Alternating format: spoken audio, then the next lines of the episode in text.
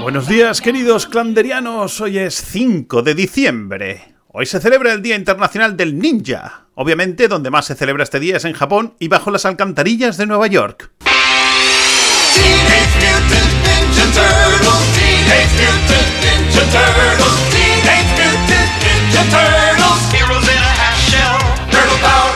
Tal día como hoy de 1901 nacía Walter Elias Disney, conocido como Walt Disney. Todo el mundo sabe quién era este tío, lo del ratón, la compañía de dibujos animados, lo de que está congelado, etc. Pero hoy vamos a hablar de otras cosas que hizo el bueno de Walt durante su vida.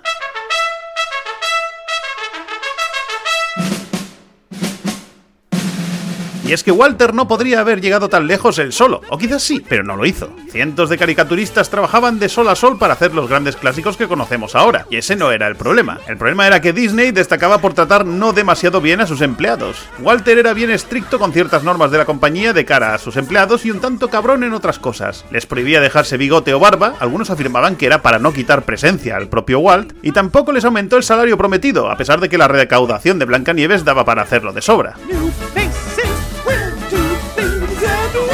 Todo esto súmale que muchos de los que participaron en el desarrollo de dicha película ni siquiera aparecieron en los créditos por orden directa de Walt. Los trabajadores se juntaron con Screen Cartoonist Wild, organismo perseguido por Disney, y que luchaba por los derechos de sus trabajadores y se pusieron en huelga. Esto no gustó a Walt, que tuvo que subir sueldos a regañadientes, aunque también largó a unos cuantos a la calle.